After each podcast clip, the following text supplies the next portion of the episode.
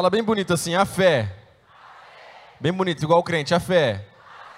Passa pela cabeça. Antes de chegar no coração.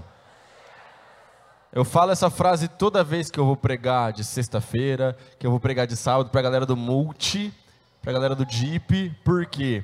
Porque a gente precisa compreender aquilo que está sendo falado. A gente precisa compreender a mensagem, entender aquilo que Deus tem para a nossa vida. E aí nós, nós, nós saímos de um lugar de zona de conforto, de comodismo, e chegamos no lugar onde Deus quer que a gente chegue de maturidade na fé.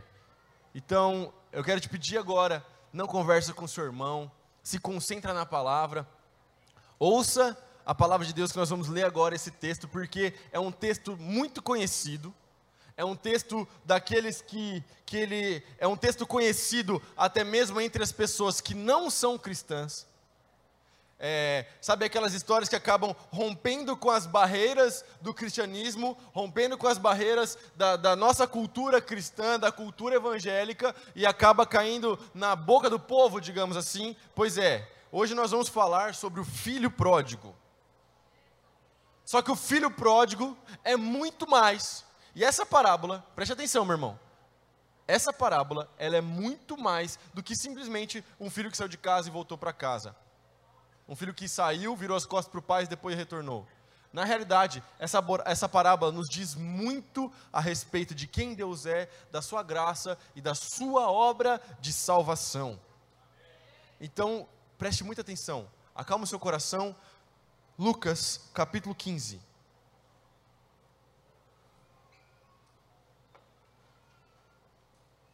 Nós vamos ler a partir do versículo 11, ok? Jesus continuou: Um homem tinha dois filhos.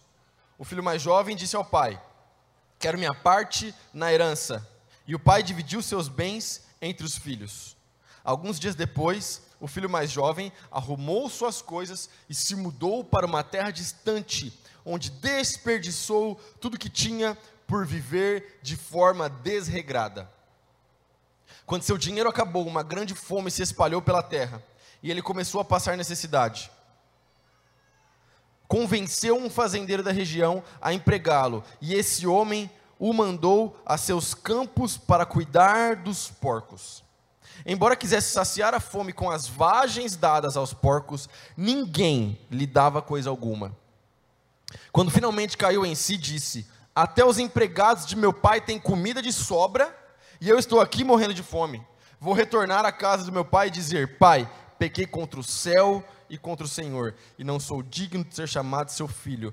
Por favor, trate-me como seu empregado. Então voltou para a casa de seu pai. Quando ele ainda estava longe, o pai o viu, cheio de compaixão, correu para o filho, o abraçou e o beijou. O filho disse: Pai, pequei contra o céu e contra o Senhor, e não sou mais digno de ser chamado seu filho.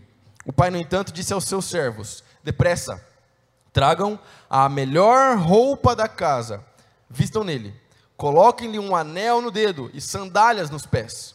Matem o um novilho gordo, faremos um banquete e celebraremos, pois este meu filho estava morto e voltou à vida, estava perdido e foi achado, e começaram a festejar. Enquanto isso, o filho mais velho trabalhava no campo. Na volta para casa, ouviu música e dança e perguntou a um dos servos o que estava acontecendo. O servo respondeu: Seu irmão voltou e seu pai matou o novilho gordo, pois ele voltou são e salvo. O irmão mais velho se irou e não quis entrar. O pai saiu e insistiu com o filho, mas ele respondeu: Todos esses anos tenho trabalhado como um escravo para o Senhor e nunca me recusei a obedecer às suas ordens.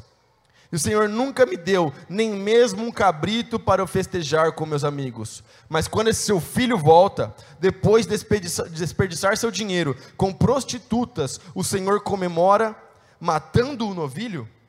O pai lhe respondeu: Meu filho, você está sempre comigo e tudo que eu tenho é seu. Mas tínhamos de comemorar este dia feliz, pois seu irmão estava morto e voltou à vida, estava perdido e foi achado. Feche seus olhos no seu lugar, meu irmão, minha irmã. Obrigado, Jesus, por tua palavra. Obrigado, Jesus, por tua graça. Obrigado, Jesus, por tua misericórdia. que nesse momento nosso coração possa ser como a boa terra que recebe a boa semente que é a tua palavra. Pai, que nós possamos realmente ser abençoados nessa noite por essa palavra, confrontados, transformados, mudados pelo teu Santo Espírito. Fala conosco, Jesus, nessa noite. Em nome de Jesus, amém. Meu irmão, veja bem, essa parábola, como eu já falei, ela é bem conhecida. Todo mundo já, todo mundo já ouviu falar, sabe? Às vezes é, o pessoal usa essa parábola até como ditado popular alguém estava em um lugar longe, alguém fazia muito tempo que você não via, de repente essa pessoa aparece na sua vida, aparece na sua casa, volta e aí fala assim: olha só, voltou o filho pródigo. O bom filho a casa torna. Não é? E aí o pessoal começa a falar a respeito dessas coisas. Mas deixa eu te falar um negócio, a gente precisa compreender o que Jesus estava fazendo aqui e o que Jesus estava nos ensinando aqui, porque é algo extremamente profundo. E para a gente compreender o que Jesus estava nos ensinando, a primeira coisa que você precisa saber é o seguinte: para quem Jesus estava falando. É muito interessante compreender isso. Se você volta no começo do capítulo 15, olha isso aqui cobradores de impostos, versículo 1 do capítulo 15: cobradores de impostos e outros pecadores vinham ouvir Jesus ensinar. Pai, me ajuda com a criança aqui, em nome de Jesus. Os fariseus e os mestres da lei o criticavam, dizendo: ele se reúne com pecadores e até come com eles. Presta atenção. Quem são os mestres da lei? Os fariseus, os religiosos da época. Os religiosos da época, aqueles que eram os conhecedores da lei aqueles que diziam que conheciam o Senhor Deus, mas são os mesmos que lá na frente vão gritar solta Barrabás e vão querer mandar Jesus para a cruz. Mas tem um outro grupo aqui, que é o grupo dos pecadores. Então você tem o grupo dos religiosos e você tem o grupo dos pecadores. E esse grupo dos pecadores ele é composto por quem? Ele é composto por cobradores de impostos. Ele é composto por é, é, samaritanos que os judeus não consideravam nem como iguais, nem como pessoas. E esse é o grupo que está ouvindo o Senhor Jesus, os religiosos e os chamados pecadores. Presta atenção, porque isso vai ser muito importante para que você entenda o impacto dessa parábola. E aí, essa parábola a gente pode dividir ela como se fosse em dois capítulos, como se fosse um arco de duas partes. O primeiro arco é o arco do filho mais novo, e o segundo arco é o arco do filho mais velho. Muito simples, não é verdade? E os três personagens principais, o pai e os dois filhos. Vamos dar uma olhada no primeiro arco, no arco do filho mais novo. Veja bem, Jesus continuou: um homem tinha dois filhos. O filho mais jovem disse ao pai: Quero minha parte da herança. E o pai dividiu seus bens entre os filhos. Alguns dias depois, o filho mais jovem se mudou, arrumou suas coisas e se mudou para uma terra distante. Presta atenção. Essa parte, assim, quando a gente lê à primeira vista, ela passa despercebida. Mas deixa eu te explicar uma coisa. Isso aqui que está acontecendo, isso é algo que tem uma profundidade muito interessante. Primeiro, é, era alguém que possuía bens, que possuía dinheiro, que tinha posses. E esse filho chega no pai e ele fala o quê? Pai, eu quero a minha parte. Eu quero a minha herança. Eu quero a minha parte. Agora, veja bem, isso significa algo muito sério. Principalmente, lembra, para quem estava ouvindo Jesus na época. Por quê?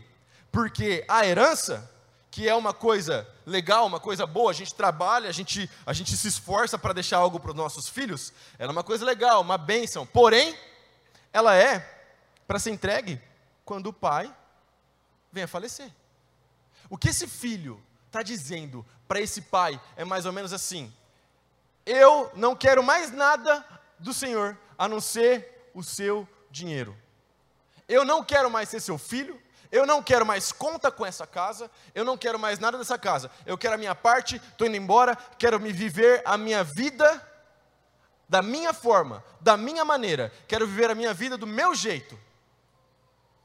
Isso é extremamente desrespeitoso. Já seria desrespeitoso se acontecesse em 2022.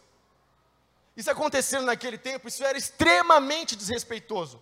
Era como se aquele filho estivesse dizendo para o pai: Pai, o senhor está morto para mim. O Senhor morreu para mim. Isso é muito sério. E Jesus está falando exatamente para os religiosos que tinham essa concepção. E o mais interessante, porque isso já seria, essa atitude do filho, essa fala do filho, essas palavras, já seriam suficiente para que esse pai deserdasse o filho. E para que esse pai falasse assim: ah, é? Você quer a sua parte? Então agora você não é mais meu filho, você está perdendo o seu direito de filho, eu não quero mais conta com você, e você vai embora assim dessa casa, mas você vai embora com uma mão na frente e outra atrás.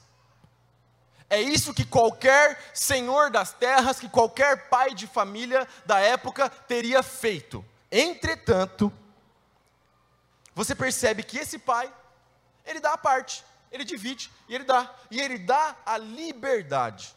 Ora, eu não preciso nem explicar que na parábola do filho pródigo, o pai é como se fosse o Senhor Deus. E os filhos, o filho mais novo ou o filho mais velho, somos eu e você. A gente vai descobrir daqui a pouco com qual dos dois a gente se identifica mais. Mas entretanto, deixa eu te falar uma coisa.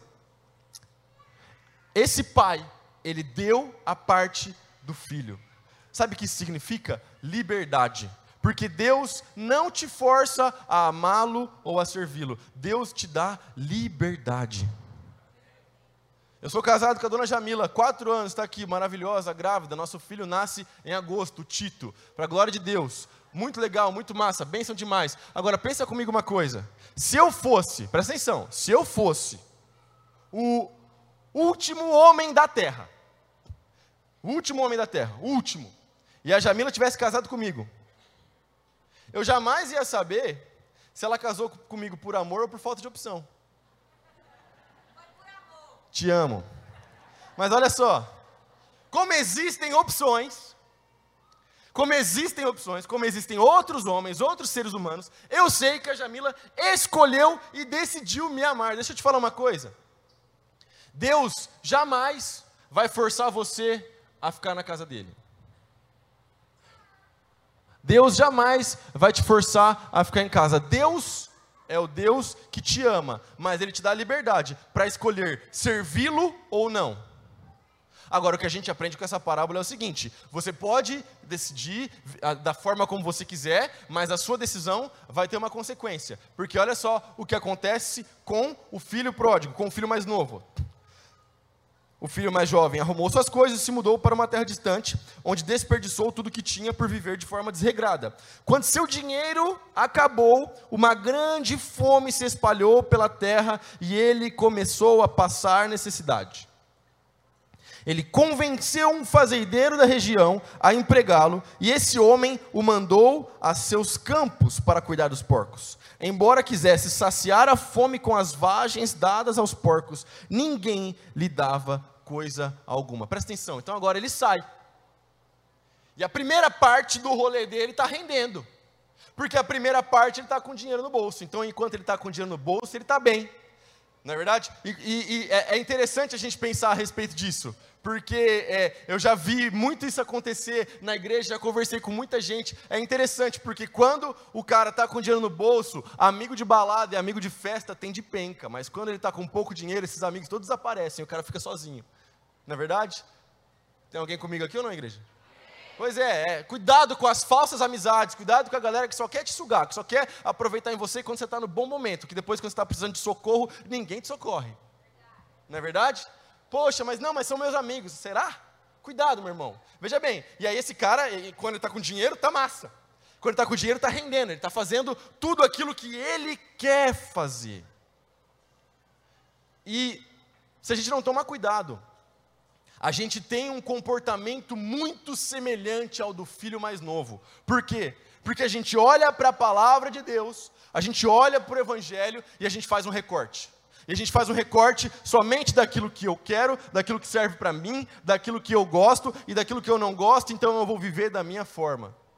Então, olha só, beleza, eu tenho que orar, ok, eu tenho que fazer meu devocional, ok. Poxa, mas espera aí, que história é essa aqui? mudar a maneira como eu falo, mudar a maneira como eu me comporto, mudar a maneira como eu trato as pessoas, fazer negócios de forma honesta, não, isso aqui é demais para mim, essa parte eu não quero. Eu quero a parte da bênção. Não, eu quero a parte da herança. Eu quero aquilo que Deus pode me dar. Meu irmão, nós não devemos nos relacionar com Deus por aquilo que Ele pode te dar. E eu sei que Deus pode nos dar muitas coisas porque Ele é o dono de tudo, o Criador de tudo. Mas nós devemos nos relacionar com Deus por quem Ele é. O problema desses filhos, e agora no filho mais novo, é exatamente o fato de que ele tem um relacionamento quebrado com o pai. Ele não sabe viver como filho, ele não entende quem é o pai, então é por isso que ele quer a parte dele, ele quer sair fora, ele quer liberdade, ele quer usufruir. O pai constrói, o filho gasta, já viu essa história? Mas olha só. Então ele chega numa situação que ele está completamente perdido, porque a grana acabou. A grana acabou. Ele gastou tudo que ele tinha para gastar. Vem uma crise, vem o período de fome, ele está perdido, sem nada no bolso. Ele consegue então um emprego. Esse emprego é com um fazendeiro que criava porcos. Lembra que eu falei no começo que ele, que Jesus estava falando para religiosos da época e pecadores. Presta atenção, judeu não gosta de porco, judeu não cria porco. Quando esse garoto ele assume esse emprego de cuidar dos porcos, isso já é uma coisa extremamente ultrajante, já é uma coisa extremamente degradante. E como se não bastasse, ele chega no pior momento da vida dele, porque ele está completamente miserável, no meio do chiqueiro, ele está com fome, ele deseja, presta atenção, esse menino comia banquete na casa do pai. Ele está com fome, ele está desesperado de fome, e ele olha para a comida, para a lavagem do porco, para os farelos que o porco está comendo, e ele fica com fome, ele anseia, ele tem desejo de comer a comida dos porcos. Ele não tá nem, ele nem pode nem comer, ninguém dava para ele nem a comida dos porcos. Ele tem anseio de comer a comida dos porcos. Meu irmão, deixa eu te falar uma coisa. A vida sem Jesus é o pior estilo de vida que você pode escolher viver. Sabe por quê? Porque por mais que pareça que está tudo bem, por mais que pareça que está tudo certo, por mais que pareça que está tudo 100%, a vida sem Jesus é como viver no meio de um chiqueiro. Desculpa, mas eu preciso pregar o evangelho, meu irmão, e é a verdade. Essa é a verdade. Jesus é o caminho, ele não é um caminho. Jesus é a verdade, ele não é uma verdade. Jesus é a vida. Ninguém vai ao Pai senão por meio do Senhor Jesus Cristo. A salvação é pela graça, é por fé.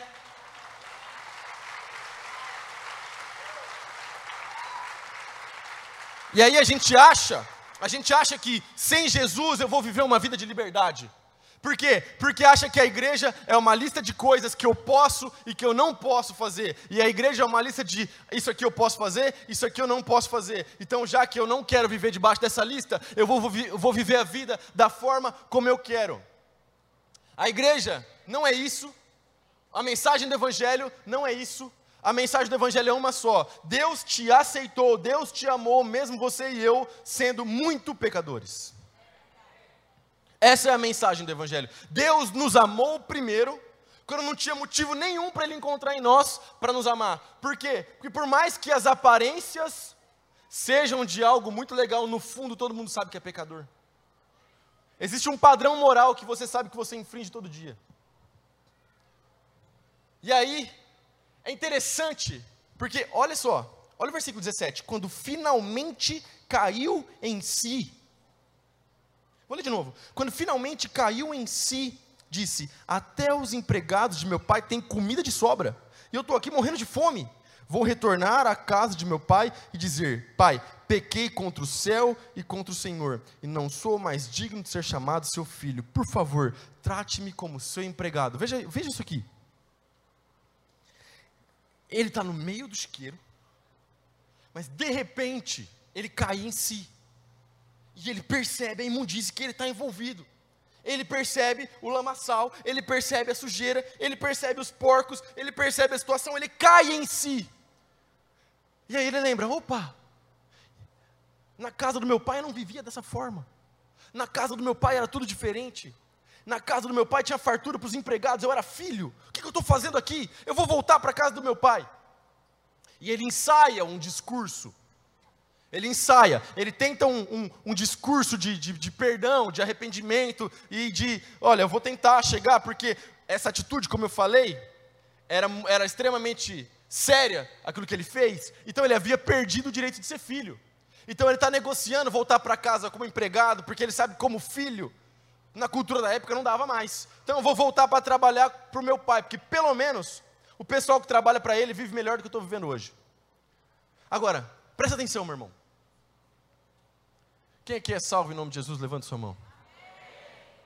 Você se lembra do momento que você caiu em si? É importante lembrar disso. Você se lembra do momento em que a mão de Deus, o Espírito Santo, tocou o seu coração, tocou a sua mente, tocou o seu espírito, e você percebeu assim: meu Deus, eu sou muito pecador, eu preciso de perdão. Sabe, meu irmão, quem acende essa luz é o Espírito Santo. A vida sem Jesus é como se você estivesse vivendo num quarto fechado, escuro, e está tudo bagunçado, tudo virado, e você está procurando a saída. E não tem nada de luz. E quanto mais você procura a saída, mais você tropeça, mais você cai, mais você machuca. Mas quando o Espírito de Deus, ele vem ele, e ele acende a luz, ele ilumina o seu quarto escuro, que é o seu coração, e você percebe, que bagunça é essa? Ele te mostra o caminho, ele te mostra a saída. Meu irmão, às vezes você veio aqui, minha irmã, você veio buscar seu pai, seu marido, seu amigo, e às vezes a sua vida, você está sentindo que você está como se fosse nesse quarto escuro, e que não tem saída, e que não tem solução, e que tudo que você faz você esbarra em alguma coisa, tudo que você faz você está tropeçando em alguma coisa. Deixa eu te falar uma coisa: o Espírito Santo de Deus está querendo nessa noite acender uma luz aí nesse quarto escuro, te mostrar o caminho da salvação. Eu não estou falando que quando a gente vem para Jesus, os nossos problemas se encerraram e agora é tudo belezinha. Não é isso que eu estou falando. Mas eu estou falando que agora com o Senhor Jesus Cristo, você possui esperança de vida eterna, você possui perdão para os seus pecados, você recebe uma nova natureza, você nasce de novo e agora você pode ter comunhão com o Pai. Porque o nosso pecado, as nossas escolhas, fizeram de nós inimigos de Deus. O nosso pecado nos afastaram de Deus. E existe um, um vazio imenso, um espaço imenso entre nós e Deus que jamais poderia ser cruzado por esforços humanos. É por isso que o Senhor Deus enviou o seu único filho, e ele enviou o seu filho para morrer numa cruz por mim e por você. E Jesus Cristo venceu a morte para que hoje nós tivéssemos vida, salvação, relacionamento com o Pai e vida eterna. Essa é a mensagem da salvação. Essa é a mensagem da cruz. Não existe outro evangelho não existe outra mensagem a não ser o fato de que ninguém vai ao Pai senão por Jesus, meu irmão. Deixa o Espírito acender a luz nesse quarto escuro que é o seu coração. Deixa ele te mostrar a bagunça que você está vivendo. Faça como o filho pródigo, cai em si mesmo e ele fala: Meu Deus, vou voltar para casa do meu pai. Ele ensaia um discurso. Ele ensaia um discurso. E aí ele decide voltar. Presta atenção, vamos continuar lendo a Bíblia. Então voltou para a casa de seu pai. Quando ele ainda estava longe, seu pai o viu. Cheio de compaixão, correu para o filho, o abraçou e o beijou. O filho disse: Pai, pequei contra o céu e contra o Senhor, e não sou mais digno de ser chamado seu filho. O pai, no entanto, disse aos servos: Para aí, olha isso aqui. Ele volta então. Primeira coisa, quando ele volta, a Bíblia diz que o pai viu ele de longe. Isso significa que o pai não estava dentro de casa. Isso significa que o pai provavelmente estava esperando. E o pai viu o menino de longe. Meu irmão, tem gente que viveu vida com Jesus, viveu coisas incríveis com Jesus, mas aí deu uma pisada na bola, fez algo contra a palavra de Deus, fez algo que desagrada o coração de Deus, e aí falou assim: Poxa, como é que eu vou voltar agora? Que cara que eu tenho para orar, não pega mais na Bíblia, fica com vergonha, como é que eu volto para a igreja? Deixa eu falar uma coisa: o pai está na porta da casa te esperando. O pai está só esperando você voltar. E o pai, a Bíblia diz que o pai avista o filho de longe e que ele corre na direção do filho. Deixa eu te falar uma coisa: naquela época, um pai, um senhor das terras, um, um, uma espécie de, de, de, nobre, de, entendeu? Ele não corre. Ele não, ele não corre. Deixa eu falar uma coisa. Eles usavam umas roupas como se fossem túnicas, até o pé. Quem usava roupa até o joelho era criança. Que criança corre, criança brinca. Então quem corria era criança. Quando esse homem atingiu uma certa idade e ele estava ali com a sua família, ele não tinha mais nem roupa para correr, meu irmão. Só que a Bíblia diz que esse pai, ele corre até o filho, ele o abraçou e o beijou. Volta, presta atenção. Lembra dos religiosos que estavam ouvindo o Senhor Jesus Cristo? Para eles, aquele filho não deveria nunca mais aparecer na frente do pai. Mas agora, Jesus está contando uma história em que o pai recebe o filho de volta, em que o pai estava esperando o filho na porta da casa e o recebe com um abraço e um beijo, recebe com amor. Deixa eu te falar uma coisa: não importa o que você fez, porque Jesus não quer um compromisso com o que você fez até hoje, domingo. Jesus quer um compromisso com aquilo que você vai fazer de hoje em diante. Então, volta para a casa do pai, porque o pai te recebe. O Pai te recebe.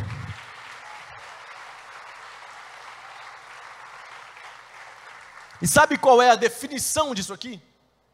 E por que isso é de ponta cabeça para tudo que a gente pode imaginar? Porque isso aqui é graça. É a graça de Deus. Essa é a verdadeira graça de Deus. Salvação, perdão que a gente não merece. Aquele garoto, aos nossos olhos, aos olhos da cultura da época, aquele filho, não merecia perdão, ele merecia uma bronca, ele merecia uma punição. Mas ao contrário, ele recebeu perdão, recebeu amor, recebeu misericórdia. Eu e você, nós somos muito pecadores. A gente não merecia perdão, mas mesmo sem merecer, Jesus estendeu a sua graça sobre a nossa vida. Isso é maravilhoso, meu irmão. Isso é lindo demais. Meu irmão, todos, todo dia, todo dia, quando você levantar, feche os seus olhos, faça uma oração e agradeça a Deus pela graça que te salvou. Agradeça a Deus pela graça que te alcançou, meu irmão. Jesus nos amou quando a gente ainda era pecador, isso é, isso, isso é incrível, isso é maravilhoso, isso é lindo. A gente não pode jamais ter o coração ingrato diante de tamanha graça, diante de tamanho favor. Mas olha o que acontece: o pai não para só no abraço, no beijo. Olha só. O pai, no entanto, disse aos servos: depressa, tragam a melhor roupa da casa e vistam nele. Olha só. O discurso do filho é interrompido. É, é, interrompido na parte onde ele fala: pequei contra o céu e contra o Senhor, e não sou digno de ser chamado seu filho. Mas tinha a segunda parte do discurso que ele tinha ensaiado. E a segunda parte do discurso era: me aceita como seu empregado. Veja bem, sabe por que o pai encerra ali, ele interrompe o filho e não deixa o filho continuar? Porque esse pai, ele não está interessado em ter mais um empregado, ele está interessado no seu filho de volta. Então, depois que o filho pediu perdão, se arrependeu, ele perdoa. Deixa eu te falar uma coisa: Deus quer se relacionar com você, e Deus, a Bíblia diz em João capítulo 1 que Ele nos deu o direito de sermos chamados filhos de Deus. Então, Deus quer se relacionar contigo de pai para filho. Tudo que precisa acontecer é arrependimento, perdão pelos, pedir perdão pelos seus pecados, e o pai te recebe, e o pai te perdoa, e o pai te abraça. Ele manda então trazer a melhor roupa da casa. Por quê? Porque roupa suja de chiqueiro, não, não mais. Ele manda trazer a melhor roupa da casa. De quem você acha que era a melhor roupa da casa? Era do pai. Esse garoto está recebendo mais do que ele tinha antes de ter saído. Tem alguém comigo aqui ou não? Ele recebe a melhor roupa da casa. Olha só, olha só. Coloquem-lhe um anel no dedo e sandálias nos pés. Um anel no dedo. O que significa o anel no dedo? Significa que agora ele está recebendo de volta o seu direito de filho. É literalmente uma aliança. O pai está restaurando o direito daquele garoto de ser chamado de filho. Calça os seus pés, por quê? Porque anda descalço é escravo.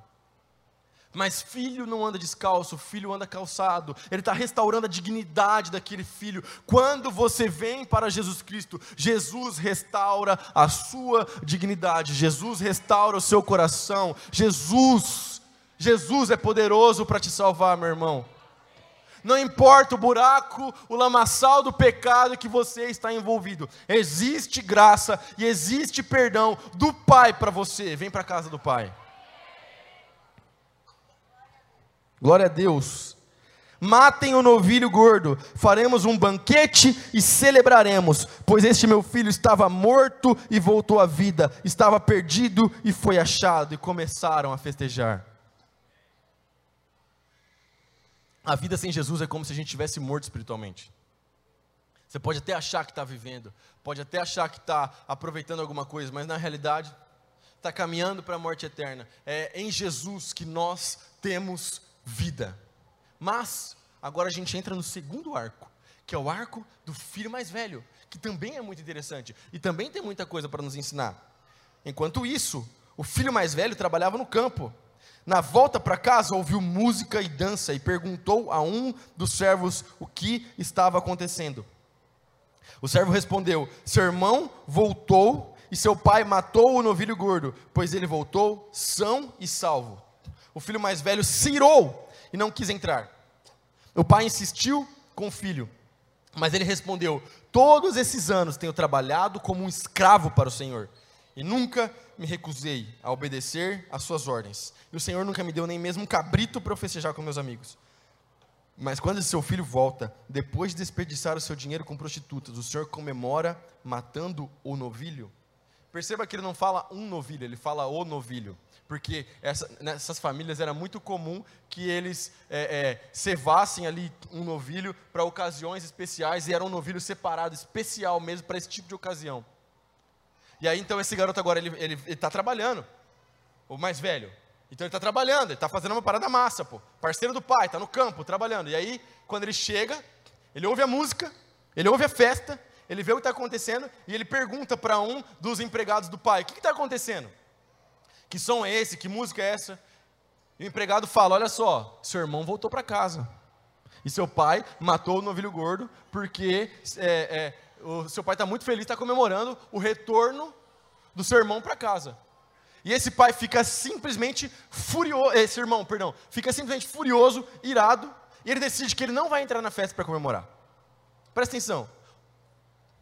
O primeiro filho fez algo muito desrespeitoso, pedir a herança e sair de casa. O segundo filho também faz algo extremamente desrespeitoso. Por quê? Porque quando alguém desse porte, desse nível, está lançando uma festa, está fazendo algo, e o filho se recusa e fica do lado de fora, isso também era ultrajante, isso também era desrespeitoso. Então o filho mais velho é igual o filho mais novo. E aí é interessante porque ele vira para o pai e ele fala: Eu estou aqui, eu estou trabalhando, eu não saí de casa, e eu estou trabalhando igual um escravo. Perceba que os dois têm relacionamento quebrado com o pai. O pessoal do louvor já pode subir que eu estou acabando ou mais ou menos. Mas olha só. Aí ele fala assim: Eu estou trabalhando igual um escravo para o Senhor. Que relacionamento de pai e filho é esse? Que o filho se sente um escravo. O que está na cabeça desse rapaz? Ele também não tinha entendido quem o pai era. Ele também não tinha entendido o que ele estava fazendo ali. Agora, se o filho mais novo é o rebelde, que sai, vive uma vida desregrada, e que é fácil da gente identificar, é fácil da gente saber quem que é o mais novo. Agora, o difícil é identificar o filho mais velho, porque quem tem um pouquinho de tempo de igreja, às vezes acaba se comportando bem parecido com o filho mais velho. Porque está dentro da casa do pai, porque está servindo na igreja, lidera célula, lidera curso de família, dá discipulado, mas não entendeu a paternidade de Deus. Serve na igreja, faz as coisas na igreja, serve no louvor, no ministério infantil, faz as coisas, mas acha tudo um fardo. Faz tudo com peso. E aí, quando chega alguém novo na igreja, quando chega alguém transformado na igreja, quando chega alguém que fez o face a face, chega bem empolgado, o filho mais velho fala: O quê? Eu vou compartilhar o ambiente com esse cara? Mas esse cara fez isso, isso e isso, e agora tem festa porque ele voltou? E a resposta é sim, tem festa. Tem festa. Tem festa. Tem festa porque um pecador voltou para a casa do Pai. Tem festa porque alguém se encontrou com o perdão, com a graça, com a salvação, com o Senhor Jesus Cristo. Então, sim, tem festa. E eu e você, nós não podemos ser como o filho mais velho, que é tão rebelde quanto o filho mais novo. E fala: se aquele cara vai para a célula, eu não vou mais naquela célula. Pois é, quem está perdendo é você. De festejar, de celebrar e de viver a vida com o Pai. Quem vê Deus como juiz sempre vai viver como réu. Quem vê Deus como juiz, sempre vai viver como acusado. E eu sei que Deus é o justo juiz, mas Deus também é um pai de amor e Deus te ama. Então, ao invés de ver Deus simplesmente como juiz e viver sempre como acusado, que tal se você ver Deus como seu pai? E aí você vai aprender a viver como filho. Eu tenho o privilégio de ter o meu pai, sempre tive o meu pai, e eu posso desfrutar das bênçãos de ser filho. Eu não preciso chegar na casa do meu pai e falar, pai, eu quero abrir a geladeira. Eu só chego e abro, porque eu estou na casa do meu pai. Então, posso pegar água, posso pegar um suco, posso pegar um biscoito, posso comer. Estou na casa do meu pai, porque eu estou desfrutando daquilo que eu recebi como filho. E aí tem crente que não entende que pode desfrutar das bênçãos de ser filho porque se fosse só a salvação já seria suficiente, mas além da salvação, Jesus ainda derrama o Espírito Santo sobre a sua vida, te marca, te cela, derrama dons espirituais, equipa a igreja para a expansão do reino de Deus na cidade de Marília. Mas aí você vê a graça acontecendo, você vê a salvação acontecendo, você o Pai, você vê o Pai fazendo aquilo que ele sempre fez. Você fala: Eu não vou participar, eu não vou entrar na festa meu irmão. E aí o pai chega e fala: Meu filho, você está sempre comigo e tudo que eu tenho é seu. Mas tínhamos de comemorar este dia feliz, pois seu irmão estava morto e voltou à vida, estava perdido e foi achado. E a parábola acaba aí. E aí parece que a parábola ficou sem final. Porque a gente fica, tá, mas e aí? O mais velho entrou ou não entrou? Ele está do lado de fora, ele entrou na festa, ele ouviu o pai, ele conversou com o irmão dele. O que aconteceu? Jesus, o que aconteceu? Jesus é extremamente intencional em tudo aquilo que ele fazia, em tudo aquilo que ele faz. Cada palavra de Jesus foi extremamente intencional. Jesus não deixa essa história sem final por acaso. Ele sabe exatamente o que ele está fazendo. Porque essa conclusão, ela fica para a mente dos ouvintes, os religiosos e os pecadores. Para os religiosos, que história absurda! Como é que esse pai faz uma coisa dessa? Para os pecadores, é a mensagem que salva a vida deles. Jesus Cristo veio para buscar e salvar o perdido. Jesus não veio para quem se acha muito bom. Jesus não veio para quem se acha o cara. Jesus não veio para quem se acha sem pecado, Jesus não veio para quem se acha santo, Jesus não veio para quem se acha melhor do que os outros, para quem julga, para quem aponta o dedo. Jesus veio buscar e salvar o perdido.